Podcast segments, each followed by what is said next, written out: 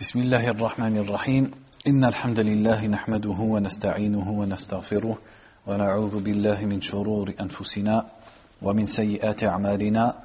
من يهده الله فلا مضل له ومن يضلل فلا هادي له. وأشهد أن لا إله إلا الله وحده لا شريك له. وأشهد أن محمدا عبده ورسوله صلى الله عليه وعلى آله وصحبه وسلم تسليما كثيرا. أما بعد قال المؤلف الإمام محمد بن عبد الوهاب رحمه الله تعالى باب ما جاء في التنجيم Donc le cher Mohammed ibn Abdel Wahhab dit dans le chapitre suivant, chapitre sur ce qui a été rapporté à propos de At-Tanjim. At-Tanjim qui vient du mot An-Najm, c'est-à-dire les étoiles. At-Tanjim, c'est un mot qui désigne toutes les pratiques ou les croyances qui tournent autour des étoiles. Donc par exemple, le fait de croire que les étoiles ont un effet sur les événements. Donc penser que le fait que telle étoile soit à telle position, eh bien c'est le signe de la venue du printemps ou de la pluie ou des récoltes ou de la montée ou de la descente des prix, etc. etc. Donc c'est ce qu'on appelle, je pense, l'astrologie. Ou également une autre sorte de tenjim qui est reliée à la sorcellerie, c'est le fait de pratiquer de la sorcellerie en utilisant également le nom des étoiles ou les positions des étoiles et en prétendant que ça, ça agit sur l'être humain, que ça peut le rendre malade, etc. etc. Et une autre, une autre sorte qu'on peut appeler tenjim, c'est ce qu'on appelle aussi ilm tassir, c'est simplement le fait de connaître le mouvement et les positions des astres. Ça, c'est permis. Et ça, ça aide, par exemple, à trouver la qibla, ça aide à trouver son chemin quand on est en voyage, dans le désert ou en mer, ça aide à trouver des routes, etc. etc. Donc c'est pour ça qu'il a mis ce chapitre pour montrer que les pratiques faites autour des étoiles, certaines font partie du shirk et d'autres sont permises. Donc il dit, rahimahullah, قال البخاري في صحيحه قال قتادة خلق الله هذه النجوم لثلاث زينة للسماء وزينة للسماء ورجوما للشياطين وعلامات يهتدى بها فمن تأول فيها غير ذلك أخطأ وأضاع نصيبه وتكلف ما لا علم له به انتهى Donc l'imam al-Bukhari a rapporté dans son sahih cette parole de Qatada, Qatada qui est un des tabi'in, qui disait, rahimahullah, Allah a créé les étoiles pour trois choses. Premièrement, comme une parure pour le ciel, c'est-à-dire que c'est une beauté au ciel, c'est quelque chose de beau pour celui qui les regarde. Warujuman li shayatin, et pour lapider les démons, c'est-à-dire que certaines des étoiles ont pour fonction de poursuivre les démons.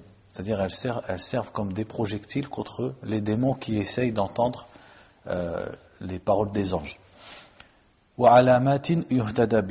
Et des signes par lesquels on se guide. C'est-à-dire que la position des étoiles permet de se guider quand on est en mer, quand on est dans le désert, permet de connaître l'est, l'ouest, le nord, etc. etc. Et il dit ensuite, celui qui leur donne une autre, un autre sens, c'est-à-dire celui qui donne un autre sens à cela, ou aux étoiles, se sera trompé, et c'est-à-dire il aura gâché sa part, c'est-à-dire sa part de récompense ou sa part du savoir. Et il dit également, et il se sera imposé ce qu'il ne connaît pas. C'est-à-dire il aura parlé de, ce dont il n'a aucun savoir. Donc certes, ceux qui disent que les étoiles, par exemple, ont un effet sur le monde ou sur les événements, eh ceux-là, ils disent des choses dont ils n'ont aucune connaissance. Il ne faut qu'inventer sur Allah et sur la création d'Allah. De même, celui qui dit que hein, lorsque l'étoile est à tel ou tel endroit, ou la lune, eh bien c'est un signe qu'il se passera tel bonheur ou tel malheur. Celui-là aussi, il a cherché à parler de ce qu'il ne connaît pas et de ce qu'il ne peut pas savoir. Car al-ghaib, l'invisible, ça fait partie du domaine d'Allah subhanahu wa ta'ala. Il dit ensuite وكره قتادة تعلم منازل القمر ولم يرخص ابن عيينة فيه ذكره حرب عنهما ورخص في تعلم المنازل أحمد وإسحاق Ensuite, il, il rapporte l'avis de certains des salafs sur le fait d'apprendre manazil al-qamar, c'est-à-dire les stations de la lune. C'est valable aussi pour les stations des étoiles. C'est-à-dire connaître justement euh, la troisième sorte de tanjim dont on a parlé, qui est ilm tassir, c'est-à-dire connaître le mouvement et les positions des astres, que ce soit le soleil, la lune ou les étoiles. Donc il dit qatada, donc le tabi'i, dont on a vu la parole précédemment, la kariha, c'est-à-dire il l'a détesté, dans le sens il l'interdisait. De même que l'imam Sufyan ibn Uyayna. Sufyan ibn Uyayna, c'était un imam euh, du grade, entre guillemets, et de l'époque de l'imam Malik. Sauf que l'imam Malik était connu pour être l'imam de Médine, et Sufyan ibn Uyayna était connu pour être le cheikh de Mecca. Et il fait partie des, des de l'imam al-Shafi'i, ta'ala. Donc ces deux-là ne permettaient pas d'apprendre ce, genre de savoir. Pourtant, comme on l'a dit, ce, savoir, il est permis. Donc ils l'ont interdit de peur que ça amène plus loin, que ça amène à la croyance dans les étoiles ou les pratiques de voyance ou de sorcellerie qui sont en relation avec les étoiles. Donc pour fermer la porte à ce genre de pratiques, ils ont carrément interdit et déconseillé ce qui était licite. Et il dit ensuite, c'est Harb qu'il a mentionné de ces deux, deux-là. C'est-à-dire c'est Harb, l'élève d'Ibn de l'imam Ahmed ta'ala, qui a rapporté de Sufyan ibn Uyayna et de Qatada qu'ils déconseillaient ou qu'ils interdisaient le fait de connaître et d'apprendre les mouvements et les, positions des astres. Donc on s'arrête là pour lire euh, ce qu'il a dit sur Ibn Uyayna.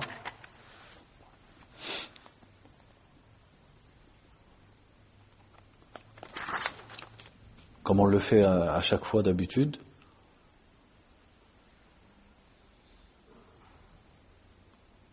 Il l'a pas mis, exceptionnellement, donc il l'a pas mis. Par contre, Harb, donc il dit à propos de Harb, هو ibn Ismaïl ibn Khalaf al-Hamdali, al-Imam al-Hafiz Abu Muhammad al-Kirmani, al-Faqih min jullati ashabi Ahmed. Donc Harb, Harb al-Hamdali, Abu Muhammad, c'était un, un Hafiz, c'est-à-dire un grand connaisseur et savant du hadith, un imam qui, qui fait partie des compagnons de l'imam Ahmed les plus connus. Et il a des masail, des masail, c'est-à-dire des livres dans lesquels il rapporte ce qu'il a posé comme question à l'imam Ahmed et à d'autres parmi les imams. Donc ça c'est Harb. Ensuite il dit, Harb, euh, plutôt l'imam Mohammed ibn Abdel Wahab dit, rahimahullah, et euh, l'imam Ahmed et l'imam Ishaq, eux ont permis d'apprendre les positions des étoiles et les positions de la lune, c'est-à-dire al-manazil.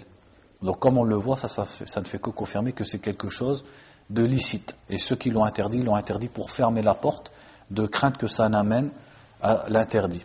Et justement, il y a des hadiths qui sont authentiques et que le Cheikh Suyuti euh, a mentionné dans Al-Jami' al-Saghir, où le prophète sallallahu alayhi wa sallam, dans plusieurs de ses hadiths, a dit qu'une des choses qu'il craignait le plus pour sa communauté, c'était Al-Iman bin Nujum, le fait de croire dans les étoiles. Et ce sont des hadiths que euh, l'imam Al-Albani a authentifiés. Donc, le fait de croire, le prophète sallallahu alayhi wa sallam a prédit et a craint pour sa communauté le fait de revenir à la croyance dans un nujum, c'est-à-dire dans les étoiles.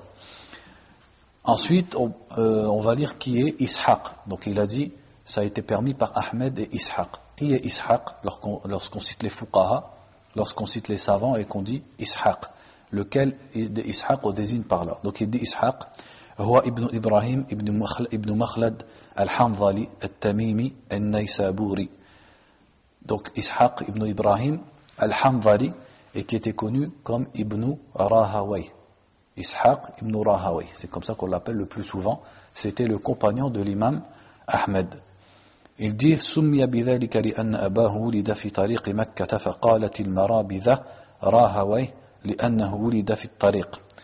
Donc ils disent que euh, son père est né dans le chemin et donc en Perse certaines personnes ont dit Rahaway et on l'a appelé Ishaq ibn Rahaway. Wallahu a'lam. Imamun min a'immatil muslimin. Donc il fait partie des imams des musulmans, comme l'imam Malik, l'imam Shafi'i. Et c'est l'imam Ahmed lui-même qui le disait. Il disait Ishaq imamun min a'immatil muslimin.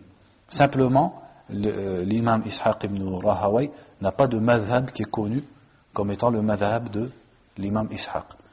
Contrairement aux imams Ahmed, Shafi'i, Malik et Abu Hanifa. Mais il fait partie de ce genre d'imam, c'est-à-dire de la même valeur et dont les paroles ont un poids dans le fiqh. Et beaucoup de ces paroles dans le fiqh nous, ont été transmises jusqu'à maintenant, c'est-à-dire sont gardées et sont transmises dans les livres de fiqh. Simplement, il n'y a pas de madhab qui se rattache à l'imam Ishaq. Et il est mort en 239. Il fait partie des, des, par exemple, de l'imam al-Bukhari, de l'imam Abu Daoud, de Muslim. Tous sont rapportés de Ishaq ibn Rahaway dans le hadith.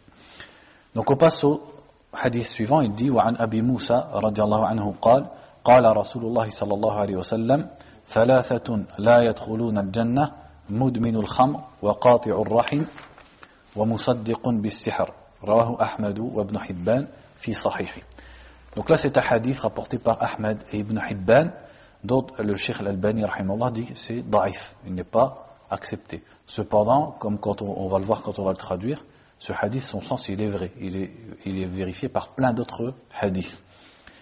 Donc le hadith dit trois personnes n'entreront pas au paradis. Mudminul khamr, c'est-à-dire celui qui, euh, qui est alcoolique, celui qui est habitué à boire de l'alcool. Waqati'ur rahim, celui qui coupe les liens de parenté. Wa musaddiqun bis et celui qui croit, qui, qui confirme la sorcellerie. Pourquoi avoir cité ce hadith dans ce chapitre alors qu'ici on parle des étoiles et non pas du sihr C'est justement parce que, comme on l'avait vu dans des hadiths, dans le chapitre du sihr, on peut appliquer le mot sihr aux différentes croyances et pratiques qui sont faites autour des étoiles. Donc ici ça nous montre le péché de celui qui vient croire ou confirmer à ceux qui prédisent l'avenir à partir des étoiles. Et même, c'est un péché qui atteint la mécréance. S'ils croient en ce qu'ils disent et ils croient qu'ils peuvent informer sur l'avenir, alors que c'est une spécificité d'Allah ça fait tomber la personne dans la mécréance. Alors que le fait de consommer l'alcool ou de couper les liens de parenté, quand le prophète dit ils n'entreront pas au paradis, c'est-à-dire c'est ce qu'ils méritent. Ils méritent de ne pas entrer au paradis. Mais on sait que celui qui meurt sur cette action, soit Allah le pardonne, soit il rentre en enfer jusqu'à un temps déterminé pour ensuite rentrer au paradis. Ça, c'est pour les musulmans. Donc, ce qui veut dire que boire de l'alcool et couper les liens de parenté, ça fait mériter l'enfer, mais ça ne rend pas la personne mécréante. On va lire ce qu'il dit sur Abu Moussa.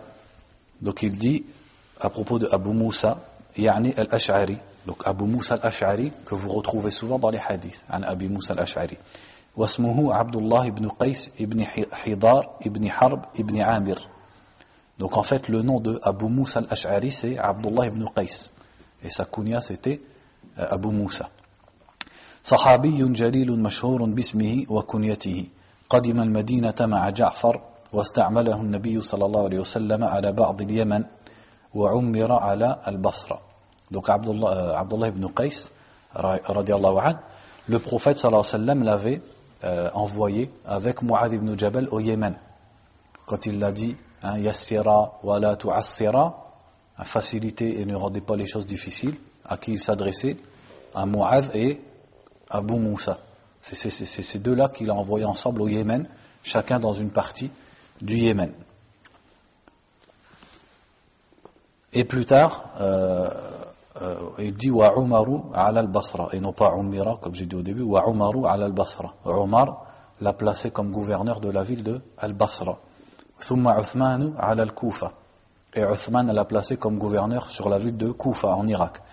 مات بالكوفة وقيل بمكة سنة خمسين il est mort dans la ville de Al-Koufa ou dans la ville de Mecca selon donc les divergences des historiens en l'an 50 radiallahu anhu donc on passe au hadith suivant au chapitre suivant donc pour ce qui est des étoiles on en avait déjà parlé quand on avait parlé de la sorcellerie elle dit Babu bil anwa. Chapitre sur ce qui a été rapporté à propos de demander la pluie par al-anwa. Donc ici il a dit al-istisqa. L'istisqa à la base veut dire demander la, pluie, demander de l'eau. Mais ici ce qu'il veut dire c'est pas de demander de l'eau. Et al-anwa, al-anwa c'est le pluriel de naoun. Un naou qu'est-ce que c'est? C'est la position la station d'une étoile. La station d'une étoile, ça s'appelle un naou. Donc al-anwa, c'est le pluriel. Donc al-istisqa bil-anwa, si on lisait comme ça, on comprendrait euh, le fait de demander la pluie par les stations des étoiles. Mais en fait, ce qui est voulu par là, ce n'est pas de demander la pluie, c'est de rattacher, assimiler la descente de la pluie aux stations des étoiles. Autrement dit, dire la pluie est tombée aujourd'hui ou hier parce que telle étoile c'est levé, entre guillemets, parce qu'elle est montée. Parce que naw, à la base, ça vient de na'a qui veut dire monter. Donc par rapport au mouvement des étoiles, il disait la pluie est tombée, par rapport à tel ou tel mouvement d'étoiles. Donc ça, ça fait partie du shirk. Mais ça dépend du degré. Il y, a plusieurs degrés de shirk. Si la personne pense que c'est l'étoile ou les étoiles qui font tomber la pluie, alors là, quelle sorte de shirk c'est? Shirk akbar. Il aura mis l'étoile à la place et à l'égal d'Allah Azzawajal. Est-ce que c'est ce genre d'istisqabil anwa que pratiquaient les mécréants des Arabes? À votre avis Non. Parce qu'on sait, dans beaucoup de versets, qu'ils reconnaissaient Allah comme seul créateur et ils reconnaissaient qu'Allah Azzawajal est lui celui qui fait tomber la pluie. Donc les Arabes d'avant l'islam, les polythéistes, reconnaissaient que la pluie vient d'Allah et c'est Allah qui l'a fait tomber. Donc c'est une autre sorte de shirk, c'est du shirk ashar, c'est-à-dire c'est un shirk mineur qu'ils pratiquaient, bien sûr en dehors de leur shirk akbar qu'ils pratiquaient d'habitude avec leurs idoles, et ça consiste à dire que la pluie est tombée parce que telle étoile s'est levée ou était dans telle position ou a fait tel ou tel mouvement, etc. Donc au lieu de rattacher la pluie à la miséricorde d'Allah Azzawajal, il la rattache et il l'assimile au mouvement des étoiles, tout en sachant que c'est Allah Azzawajal qui l'a bel et bien fait tomber. Donc en quoi est-ce que c'est du shirk? Premièrement, c'est parce que dans les termes, on rattache la descente de la pluie à, au mouvement de l'étoile. Ça peut laisser comprendre que c'est l'étoile elle-même qui a fait tomber la pluie. Mais ça, il n'y croyait pas. Mais surtout, c'est parce que c'est rattacher la descente de la pluie à un sabab qui n'en est pas un. Et sans regarder le vrai sabab qui est la miséricorde d'Allah et la sagesse d'Allah. Donc voilà en quoi c'est du shirk. Donc il dit wa ta'ala wa taj'aluna rizqakum annakum tukadhibun. Donc il a cité premièrement la, la partie d'un hadith qui dit wa taj'aluna rizqakum annakum tukadhibun. Wa taj'aluna rizqakum. C'est un peu difficile à traduire, c'est-à-dire et vous faites de votre risque que vous démentiez. C'est-à-dire, l'explication du verset, parce que euh, à traduire, c'est dur à traduire, mais l'explication, c'est qu'Allah Azzawajal dit à, ces gens et aux mécréants, vous répondez au fait qu'Allah vous donne le risque et vous donne votre subsistance, tout le remerciement que vous avez pour cela, c'est de démentir. Et certains, il a été rapporté un hadith, même s'il n'est pas authentique, et beaucoup de, de savants du tafsir ont expliqué le verset, par le fait que les mécréants recevaient la pluie de la part d'Allah Azzawajal, mais au lieu de dire que c'est Allah Azzawajal qui nous a fait tomber la pluie, ils disaient la pluie nous est tombée parce que l'étoile est montée, parce que telle étoile est montée, etc., etc. Donc Allah leur a dit, voilà comment vous recevez mes bienfaits, c'est de démentir. C'est qu'au lieu de me mentionner et de les assimiler à ma miséricorde, vous les assimilez au mouvement des étoiles. وعن أبي مالك, مالك الأشعاري رضي الله عنه أن رسول الله صلى الله عليه وسلم قال أربع في أمتي من أمر الجاهلية لا يتركونهن. الفخر بالأحساب والطعن في الأنساب والاستسقاء بالنجوم والنياحة وقال النائحة إذا لم تتب قبل موتها تقام يوم القيامة وعليها سربال من قطران ودرع من جرب. Donc ici, il a cité un hadith qui est rapporté par l'imam muslim, où le prophète sallallahu alayhi wa a dit Il y a quatre choses dans ma communauté qui font partie de la jahiliya. C'est-à-dire qui font partie des caractéristiques et des pratiques caractéristiques de la période précédente à la venue du prophète sallallahu alayhi wa. Donc, ici, il dit Il y a quatre choses qui sont des caractéristiques de la jahiliya qui vont rester dans ma communauté et que ma communauté ne délaissera pas. C'est-à-dire que ça existera toujours. Il existera toujours une partie et des membres de la communauté de Mohammed qui pratiquera ces quatre choses. Ça ne veut pas dire que toute la communauté pratiquera toujours ces quatre choses. Ça veut dire qu'elles resteront toujours chez certains membres de cette communauté.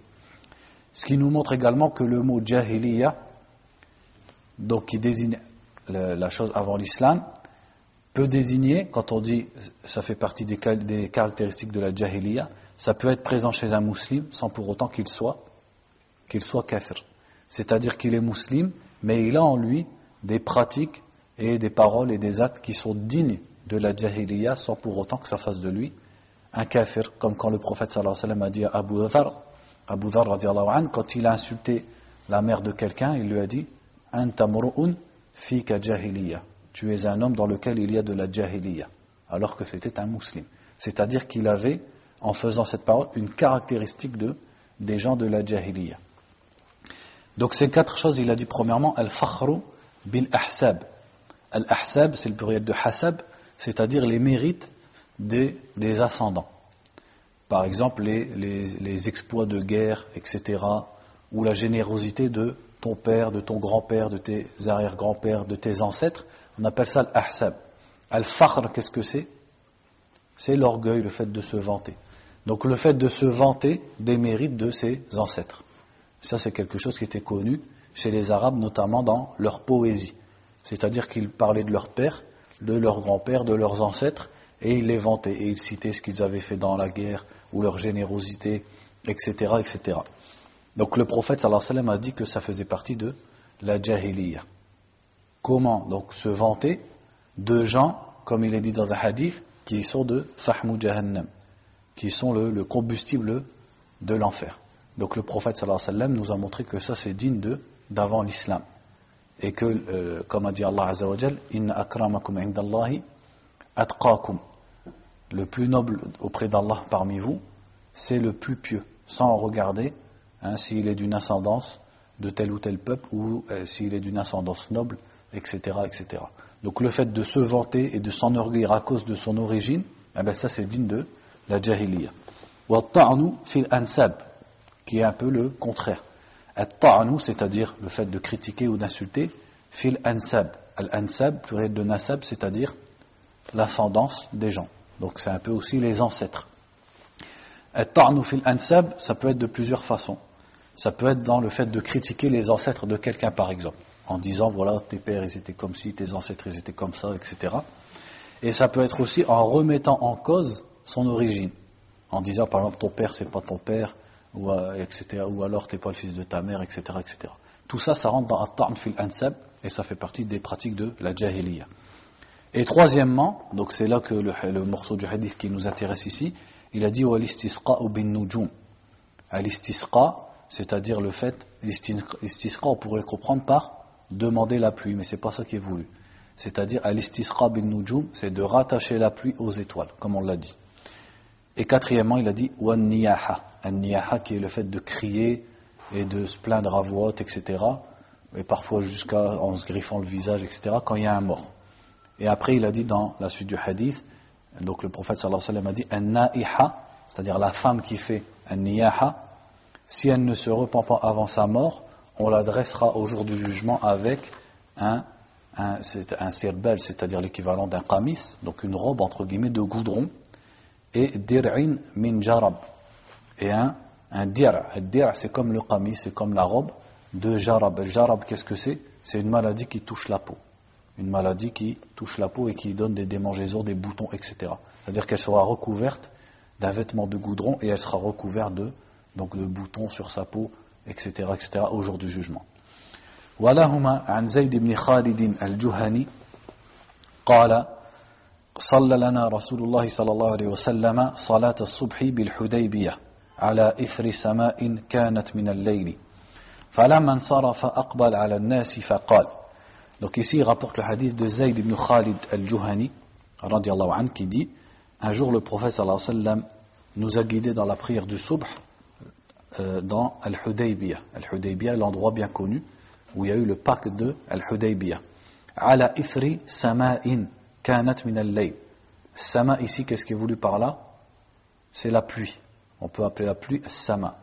Donc il dit juste après sama, c'est-à-dire juste après la pluie qui est tombée Excuse-moi, frère. Je croyais que. Je fais pause là parce que là. C'est bon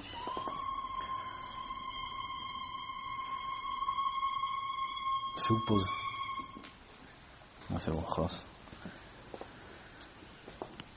Il faudra l'enlever de l'enregistrement, ça. C'est bon, c'est bon. Hein Ouais. Je dis, faudra l'enlever de l'enregistrement. C'est le seul euh, téléphone que j'entends de mes oreilles. Ah d'accord. Donc il dit, euh, il a prié alors que la pluie était tombée pendant la nuit. Donc le prophète sallallahu a prié la prière du soupre et la pluie était tombée juste avant pendant la nuit. Et quand il a fini, insarafa. Donc insarafa, qu'est-ce que ça veut dire normalement? Insarafa, c'est partir. Mais quand vous lisez dans les hadiths qui parlent de la salat, insarafa, ça veut dire finir la salat, tout simplement. Hein, donc après qu'il ait dit, assalamu alaikum wa rahmatullah. Il s'est tourné vers les gens. Et il a dit Savez-vous ce qu'a dit votre Seigneur? Ça, c'est une façon d'attirer l'attention des gens. Au lieu de leur dire tout de suite Votre Seigneur a dit il dit Est-ce que vous savez ce que votre Seigneur a dit? Donc, ils ont dit Allah et son messager savent mieux.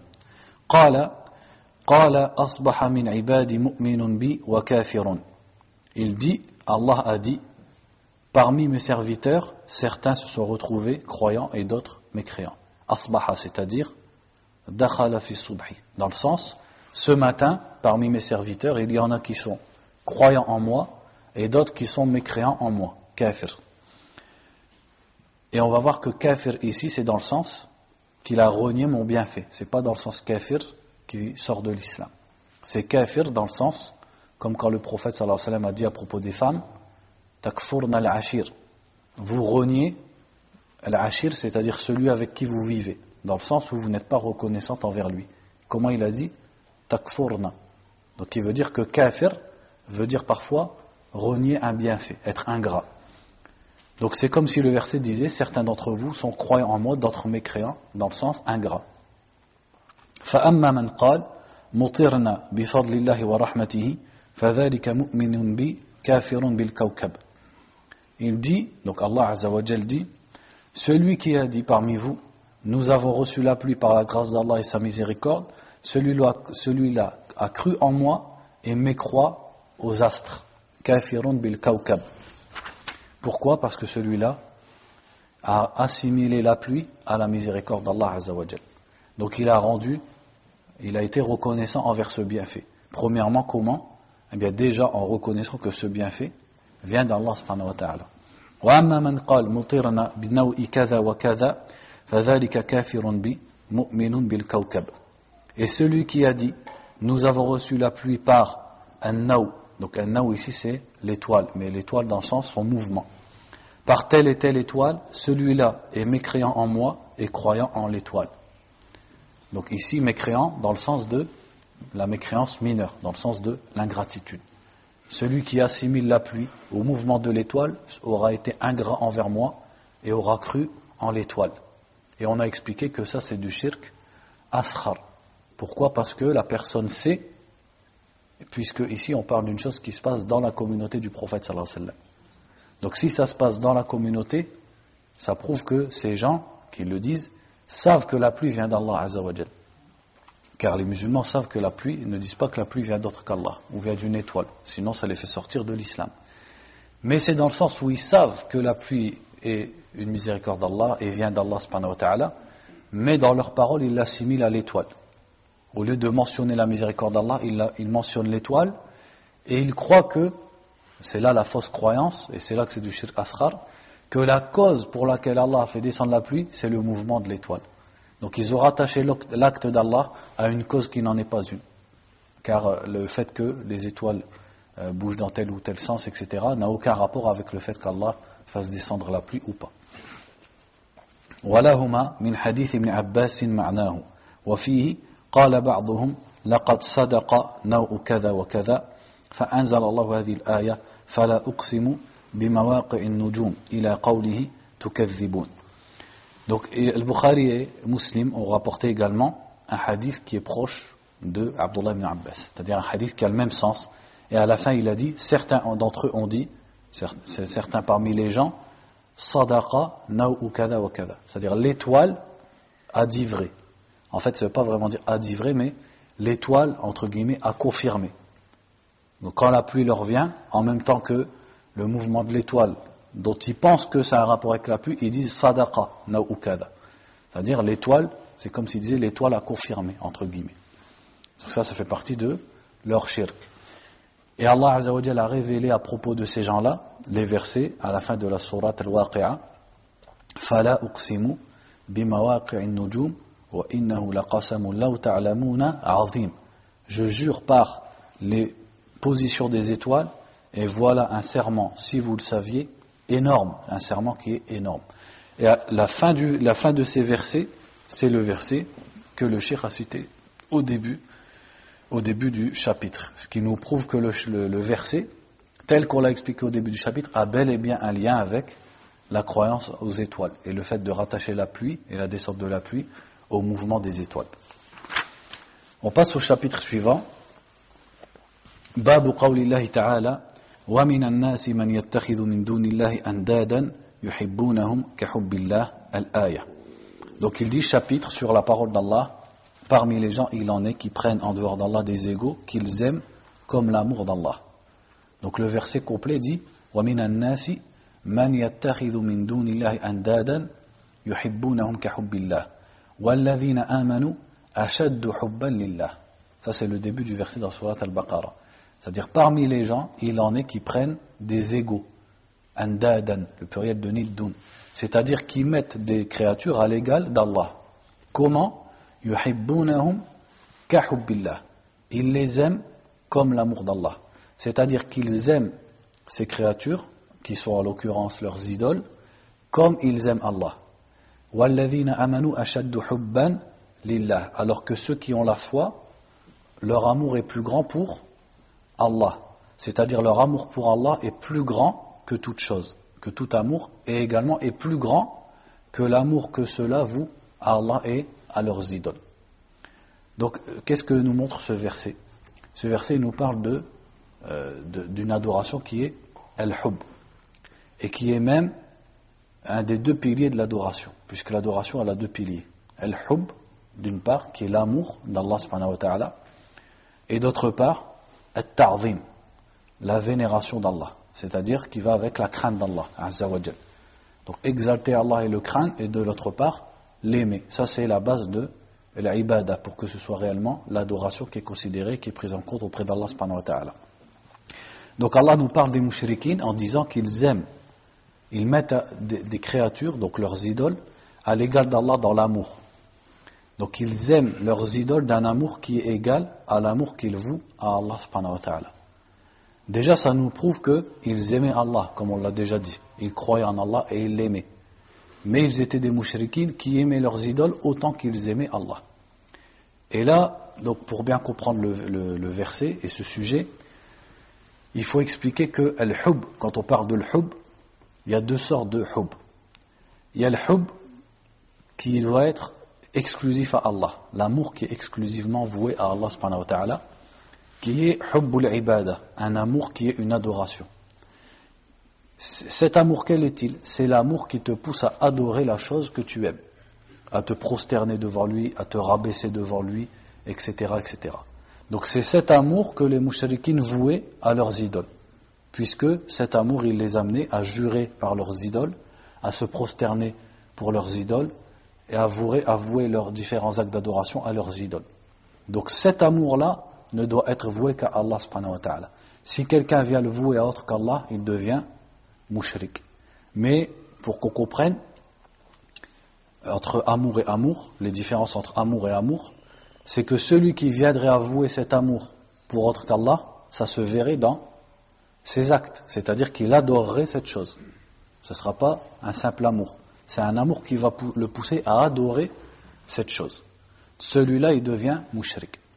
Et ensuite, il y a un amour qui est qu'on peut, par lequel on peut aimer autre qu'Allah. Par exemple, l'amour naturel. L'amour naturel, c'est que tout être humain, il aime par exemple la nourriture. Il aime les vêtements. Il aime la boisson, etc., etc. Surtout, plus il a faim et plus il aime la nourriture. Ça, c'est un amour naturel. Il y a aussi l'amour de- des liens de parenté, par exemple, qui peut être un amour soit de shafaqa, c'est-à-dire de pitié, comme l'amour que- et de miséricorde, comme l'amour que quelqu'un a envers son enfant, ou alors au contraire, ça peut être un amour de ta'zim, un amour de respect et de vénération, comme lorsque l'homme aime sa mère et aime son père. Ça, c'est un amour normal, naturel, qu'Allah a mis dans le cœur des êtres humains. Donc ce genre d'amour, il n'est pas blâmable. À la base, il est licite. Il y a un, autre genre d'amour également qui est hub al-uns. L'amour, entre guillemets, de société, je ne sais pas si on peut dire comme ça, c'est un peu, de sympathie. Toute personne, par exemple, qui voyage avec une autre, et ils vont plaisanter, ils vont rester ensemble longtemps, ça va amener à ce qu'ils s'aiment, il y a de la sympathie entre eux. Euh, si une personne elle travaille avec une autre et ils s'entendent bien, ça va amener à ce qu'ils s'aiment. Donc leur relation a fait qu'ils s'aiment bien. Donc ce genre d'amour, l'amour naturel, l'amour des liens de parenté, l'amour à cause des relations sociales, ça c'est quelque chose qui à la base est mubah, c'est licite. Ça c'est pas du shirk. Pourquoi? Parce que c'est pas un amour qui mène à la soumission et à l'adoration. Et le meilleur de cet amour-là, c'est celui qui sera pour Allah Azzawajal. C'est-à-dire, là, il ne sera pas seulement licite, mais ça sera une ibadah. Comme le prophète sallallahu alayhi wa sallam, par exemple, a dit à Mu'adh ibn Jabal, Ya Mu'adh, inni uhibbuka. Le prophète sallallahu alayhi wa sallam lui-même a dit à Mu'adh, Oh Mu'adh, certes, je t'aime. Parce que Mu'adh était un, quelqu'un de salih, quelqu'un de pieux, etc. Donc le prophète sallallahu alayhi wa sallam l'aimait. Quand euh, Amr ibn al-As, a demandé au prophète sallallahu alayhi wa sallam Man ahabbun nasi ilayk Qui est la personne que tu aimes le plus? Il a répondu Aisha radiallahu anha. Donc le prophète sallallahu alayhi wa sallam aimait Aisha. Il l'aimait pour, parce que c'est sa femme et également pour sa piété. Il a dit Thumma man et ensuite, ensuite qui tu aimes? Et il a dit Abouha, son père, Abu Bakr radiallahu anhu. Donc le prophète sallallahu alayhi wa sallam aimait au-dessus de tous. Pourquoi? Parce qu'il était le meilleur des croyants et celui qui l'a aidé par ses biens, qui était avec lui dans Al-Hijra, celui qu'il consultait toujours, etc., etc. Donc, on peut aimer autre qu'Allah.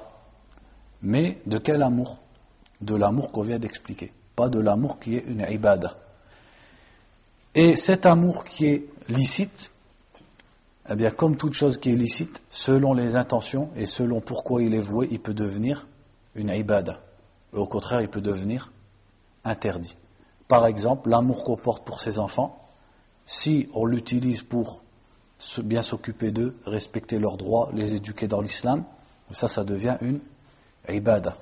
Si l'amour qu'on a pour nos parents, on l'alimente avec la bienfaisance envers nos parents, l'obéissance envers nos parents, ça également, et pour plaire à Allah, ça devient une ibada. Par contre, si une personne aime la nourriture, ce qui à la base est normal et c'est licite, mais elle l'aime au point de, de, faire du gâchis dans la nourriture et de dépenser ses biens dans la nourriture en faisant du gâchis, là ça devient, son amour il a dépassé pour devenir un péché. S'il aime par exemple, il aime une personne, un collègue, alors qu'il n'est pas musulman, il n'est pas soumis à Allah, il mécroit en Allah, il insulte le prophète sallallahu alayhi wa il le renie, son, son amour il est illicite. Alors qu'à la base on avait dit aimer pour une relation sociale c'est quelque chose de de, licite et de normal. Donc cet amour qui est à la base licite, il doit être, il doit être dans ce qui, ce qui correspond à la religion. Il peut être donc devenir une ibada, mais à l'inverse, s'il contredit la religion, il peut devenir un péché. Donc ça c'est pour le fait d'aimer autre qu'Allah. Et aimer, euh, le meilleur c'est d'aimer pour Allah. Et plus la personne, sa foi est correcte et sa foi est forte, eh bien plus son amour tous, ces amours qu'elle voue aux gens, il va être pour Allah. C'est-à-dire que plus sa foi est forte, plus elle ne va aimer que ceux qu'Allah aime.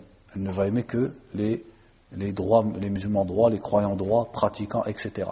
Et plus elle va détester ceux qu'Allah déteste. Plus sa foi est forte, plus elle va aimer les endroits qu'Allah aime. Et elle va détester les endroits qu'Allah déteste. Plus sa foi est forte, plus elle va aimer les actes qu'Allah aime. Les œuvres qu'Allah aime et il va détester les œuvres qu'Allah déteste, c'est-à-dire les péchés, et ainsi de suite. Et ça, par contre, ça c'est la perfection, et ça c'est une ibada, comme on va le voir par la suite. Donc ici, le, verset au début nous parle du hub dans le sens de ibada, qui ne doit être voué qu'à Allah subhanahu wa ta'ala. Il dit ensuite, وَقَوْلُهُ قُلْ إِنْ كَانَ آبَاؤُكُمْ وَأَبْنَاؤُكُمْ إِلَى قَوْلِهِ أَحَبَّ إِلَيْكُمْ مِنَ اللَّهِ وَرَسُولِهِ الْآيَةِ Donc ensuite il cite un autre verset qui dit, qui est dans la sourate, il n'a pas cité ici la référence, donc le verset qui dit قُلْ إِنْ كَانَ آبَاؤُكُمْ وَأَبْنَاؤُكُمْ وَإِخْوَانُكُمْ وَأَزْوَاجُكُمْ وعشيرتكم وأموال اقترفتموها ومساكن ترضونها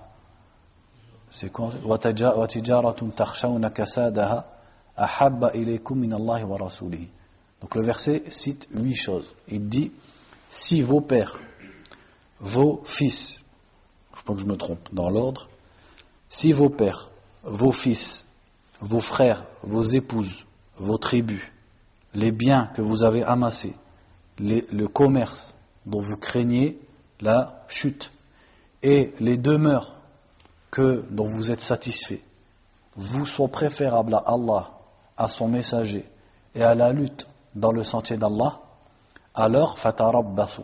Fatarabbasu, c'est-à-dire intaziru, attendez. Dans le sens, attendez le châtiment d'Allah. Tarabbasu, ça ne veut pas juste dire attendez. C'est une menace qui est sous-entendue par là. Attendez jusqu'à ce qu'Allah vienne par son ordre, amène son ordre, c'est-à-dire amène son châtiment. Donc ici, le verset nous parle du fait de mettre en avant l'amour des choses sur l'obéissance à Allah subhanahu wa ta'ala. Et euh, le Cheikh Abdurrahman ibn Qasim, dans l'explication, dit que une des causes pour lesquelles le verset a été révélé, c'était des gens qui, qui s'étaient convertis à l'islam et qui étaient à Mecca, et ils refusaient de faire l'émigration vers Médine. Qu'est-ce qui les retenait? Eh bien, c'était leur famille. Ils aimaient leur famille, qui ne s'était pas convertis à l'islam. Ils aimaient les maisons dans lesquelles ils étaient. Ils aimaient leurs biens, leur commerce. Et tout ça, ça les empêchait d'obéir à Allah et au prophète alayhi wa sallam en accomplissant al-hijra, c'est-à-dire l'émigration. Donc Allah a révélé à ce, à ce genre de personnes, si vos familles, vos tribus, vos commerces, vos demeures vous sont préférables à Allah et à son messager et à la lutte dans le sentier d'Allah, alors attendez le châtiment d'Allah. Et ici, quand le verset dit vous sont préférables à Allah et à son messager, c'est quoi qui est sous-entendu en fait? C'est-à-dire à, l'obéissance à Allah et à son messager. Car on avait vu que celui qui viendra aimer quoi que ce soit réellement au-dessus d'Allah devient mouchrik, devient mécréant. Alors qu'ici, on parle simplement de choses qui sont parmi les kaba'ir, parmi les grands péchés. Donc on ne parle pas de mécréance. Donc le verset signifie mettre ces choses-là en priorité vis-à-vis de l'obéissance à Allah et à son messager et au fait de lutter dans son sentier ou au fait de faire l'émigration, etc., etc. Donc ça, c'est une sorte, ce sont des grands péchés qui, qui comportent une sorte de shirk subtil. Pourquoi? Parce que c'est mettre en avant l'amour qu'on a pour les créatures ou le commerce, etc., sur l'amour de l'obéissance à Allah et sur le fait de, chercher la satisfaction d'Allah et l'obéissance du prophète sallallahu alayhi wa sallam. Donc ça c'est quelque chose de très dangereux. Et également, ce qui est voulu par ce verset, ce n'est pas l'interdiction d'aimer ces choses. Parce que l'amour de ces choses, comme on l'a dit, il est naturel. L'être humain ne peut pas le repousser de, de lui-même. Le fait qu'il aime son commerce, qu'il aime sa maison, il ne peut pas la détester, parce que c'est quelque chose qui est pour son intérêt. Mais ce qui est voulu, c'est dans les actes et dans les conséquences. Ce qui lui est demandé, c'est de mettre en avant l'obéissance à Allah sur l'attachement à ces choses-là. Et là, ça prouvera bien que l'amour d'Allah Azzawajal et l'amour du prophète sallallahu alayhi c'est ce qui remplit le plus son cœur. Par contre, si l'amour d'Allah et du prophète sallallahu alayhi dans son cœur est faible, eh bien, il ne sera pas assez fort pour se détacher de ces choses-là quand l'ordre d'Allah va contredire l'attachement à ces choses-là. Donc tant que la religion ne contredit pas son attachement à ces choses-là, cette épreuve, elle ne va pas, apparaître. Mais lorsque l'ordre d'Allah va contredire, va lui demander de se détacher de ces choses-là, eh bien c'est là qu'on va voir si l'amour d'Allah c'est ce qu'il y a de plus grand dans son cœur, ou si l'amour qu'il a pour Allah est faible et qu'il a encore un grand amour pour la vie d'ici-bas. Donc c'est un combat dans son cœur entre hubbud dunya, l'amour de la vie d'ici-bas et l'amour d'Allah subhanahu wa ta'ala et ce combat il va se voir dans ses actes. Si il met en avant les, ordres d'Allah et du prophète sallallahu alayhi wa ou si plutôt il s'attache et il se repose sur ce qu'il a de dunya donc imaginez-vous les sahaba anhum justement la preuve de foi euh, qu'ils ont fait dans leurs actes. Puisque eux ils ont été appelés à émigrer ils ont été appelés à se tourner contre leur propre peuple ils ont été euh, appelés à sacrifier complètement leurs biens, leur famille pour partir dans la lutte dans le sentier d'Allah et à chaque fois ils ont répondu présent. Tout ça parce que l'amour d'Allah, c'est ce qu'il y avait de plus grand dans leur cœur. Le désir de voir Allah subhanahu ta'ala, d'être euh, dans la demeure d'Allah au paradis, d'être avec le prophète au paradis, tout ça, ça leur était préférable au fait d'être attaché à un commerce ou à une femme ou à une famille ou à une maison, etc. Donc ça, bien sûr, ça, ça a un grand rapport avec At-Tawhid. Et le, le manquement dans ça, c'est un manque dans At-Tawhid. Il dit ensuite, وعن أنس رضي الله عنه أن رسول الله صلى الله عليه وسلم قال لا يؤمن أحدكم حتى أكون أحب إليه من ولده ووالده والناس أجمعين أخرجاه ولهما عنه قال on va le lire après. Donc, premièrement, le hadith de Anas, an, où le prophète, sallallahu alayhi wa sallam, a dit Nul d'entre vous ne croira, la yu'minu. Ici, c'est dans le sens il n'aura pas l'iman al-kamil. Il ne serait pas un vrai croyant. Il sera un croyant, il sera un mu'min, mais il ne sera pas un mu'min complet. Il ne sera pas un, vrai mu'min, entre guillemets. Donc nul d'entre vous ne sera un vrai mu'min tant que je ne serai pas préférable, ou qu'il ne m'aimera plus plutôt, que ses enfants, son père et tous les gens. Donc pour avoir la foi complète, il n'y a pas d'autre issue que d'aimer le prophète au-delà de tous les gens, même de ses propres parents. Et ça, quand on y réfléchit, c'est logique. Pourquoi? Parce que celui qui met par-dessus tout l'amour du prophète c'est celui-là qui va toujours obéir à Allah. Puisque l'amour du prophète va se voir dans ses actes. Comme il va aimer le prophète par-dessus tout, eh bien dans toute situation et dans toute affaire, il va obéir au prophète sallallahu alayhi wa. Par contre, s'il aime par exemple son père plus que le prophète sallallahu alayhi le jour où son père lui ordonnera quelque chose qui contredit l'ordre du prophète sallallahu alayhi il va obéir à son père et donc il désobéira à Allah. Et celui qui désobéit à Allah, sa foi n'est pas complète, ce n'est pas un croyant complet. Le jour où sa passion pour une chose l'amènera à désobéir, il désobéira parce qu'il n'a pas aimé le prophète sallallahu alayhi wa sallam plus que cette chose. Donc voilà comment on comprend. Donc pour être un croyant complet, il faut absolument que l'amour du prophète sallallahu alayhi sallam soit la chose, l'amour le plus haut dans notre cœur envers les créatures. Et ça montre également que la personne aime ce qu'Allah aime. Car dans les créatures d'Allah et les êtres humains, quel est celui qu'Allah aime le plus? C'est le prophète sallallahu alayhi wa. Or, plus la foi d'une personne est forte, plus son amour va être lillah wa fillah il va aimer pour Allah et en Allah. C'est-à-dire que tout ce qu'Allah aime, il va l'aimer, et tout ce qu'Allah déteste, il va le détester. Donc s'il arrive à ce niveau, eh bien forcément, il ne va pas aimer quelqu'un plus que le prophète sallallahu alayhi wa puisque la créature la plus aimée d'Allah, c'est le prophète sallallahu alayhi wa. Il dit ensuite, ولهما عنه قال قال رسول الله صلى الله عليه وسلم ثلاث من كن فيه وجد بهن حلاوة الإيمان أن يكون الله ورسوله أحب إليه مما سواهما وأن يحب المرء لا يحبه إلا لله وأن يكره أن يعود في الكفر بعد إذ أنقذه الله منه كما يكره أن يلقى في النار Donc, dans, toujours dans Sahih al-Bukhari, Sahih Muslim, le prophète a dit, sallallahu alayhi wa sallam, thalathun, yani thalathu khisal. Il y a trois choses. Ce, celui qui les a trouvera la douceur de la foi. C'est-à-dire que il goûtera la saveur de la foi et il sentira le bonheur d'être un croyant. Alors que celui qui en est privé, il sera un mu'min, il a de la foi mais il ne goûtera pas ce goût. Donc ces trois choses, il a dit, c'est qu'Allah et son messager lui soient préférables à toute chose. C'est-à-dire qu'il aime Allah et son messager plus que toute autre chose. Donc celui-là, il va goûter la saveur de la foi. Pourquoi? Parce que dans toute histoire et dans toute situation, il va mettre en priorité l'ordre d'Allah et l'ordre du prophète. Et donc il aura une certaine intimité et il va atteindre el-wilaya. Il aura el-wilaya, c'est-à-dire il sera un wali, comme il est dit dans, hein, dans, dans, le hadith Qudsi, que plus la personne se rapproche d'Allah avec les actes surérogatoires, jusqu'à ce qu'Allah l'aime. Et à ce moment, il devient parmi les awliya, parmi les alliés d'Allah. Donc il profitera de la protection d'Allah, il profitera de la guidée d'Allah, du secours d'Allah azawajal, et donc il, goûtera la saveur de la foi. Et ensuite, il a dit et, que lorsqu'il aime une personne, il ne l'aime que pour Allah. Ça également, ça fait partie de la perfection de la foi.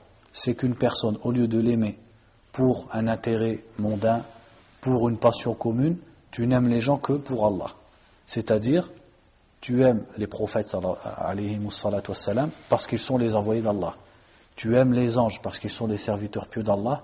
Et tu aimes ensuite tous les serviteurs d'Allah qui lui sont obéissants. Et à l'inverse, tu détestes, plus la personne est loin d'Allah et plus tu la détestes. Si tu atteins ce niveau-là, c'est que ta foi, elle est complète. Et là, tu goûteras la saveur de la foi. Pourquoi? Parce que tu ne seras jamais déçu par quelqu'un. Alors que celui qui crée des relations et qui aime ou qui déteste autour de la vie d'ici-bas, eh bien, il sera toujours puni pour cet amour qu'il a voué pour autre qu'Allah subhanahu wa ta'ala. C'est-à-dire que forcément, un jour ou l'autre, il sera déçu.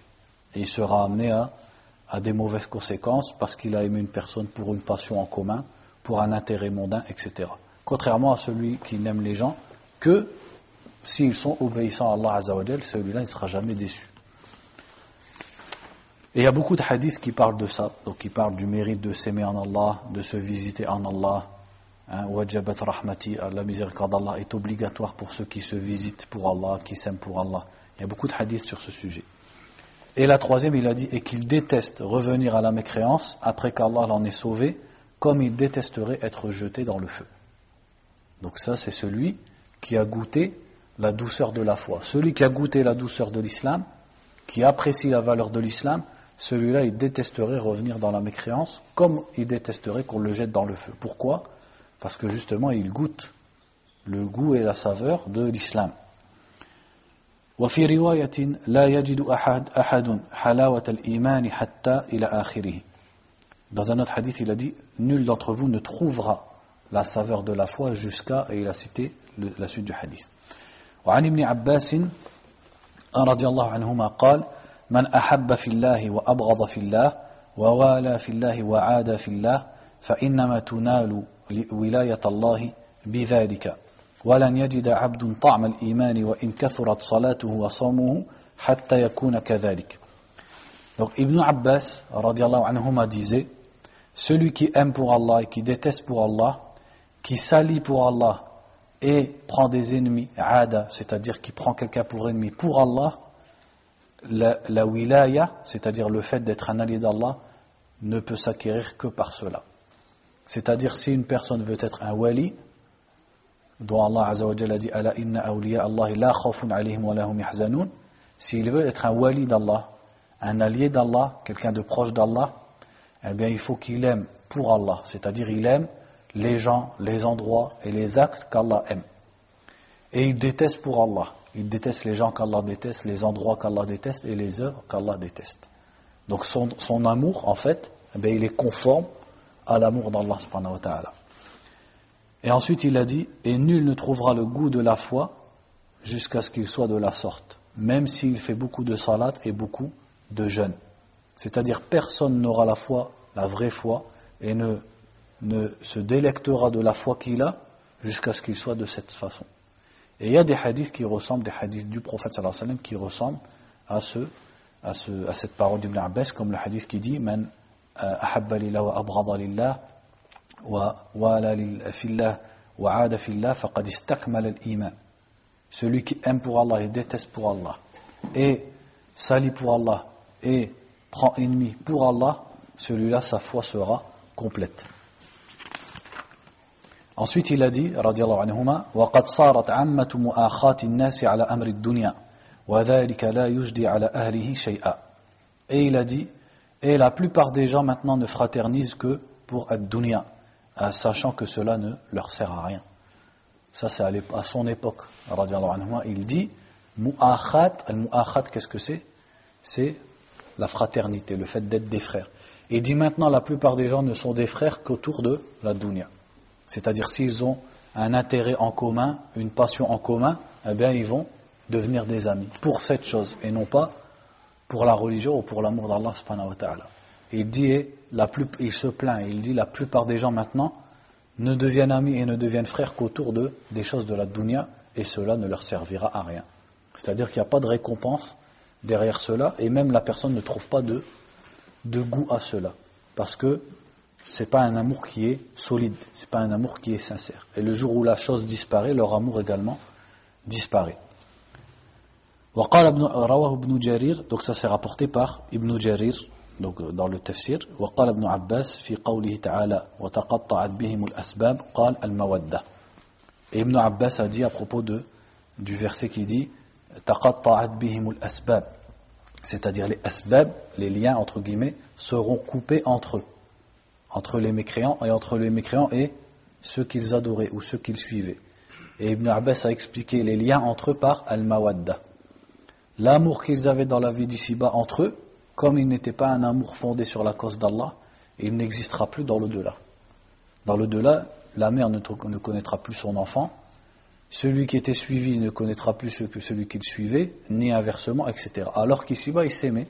Pourquoi? Parce que ce n'était pas un amour qui était pour la cause d'Allah. Donc cet amour-là, il est amené à disparaître. Donc on s'arrête là pour Kitab al-Tawhid. Wallahu a'lam wa sallallahu wa sallam ala nabiyyina Muhammadin wa ala alihi wa sahbihi.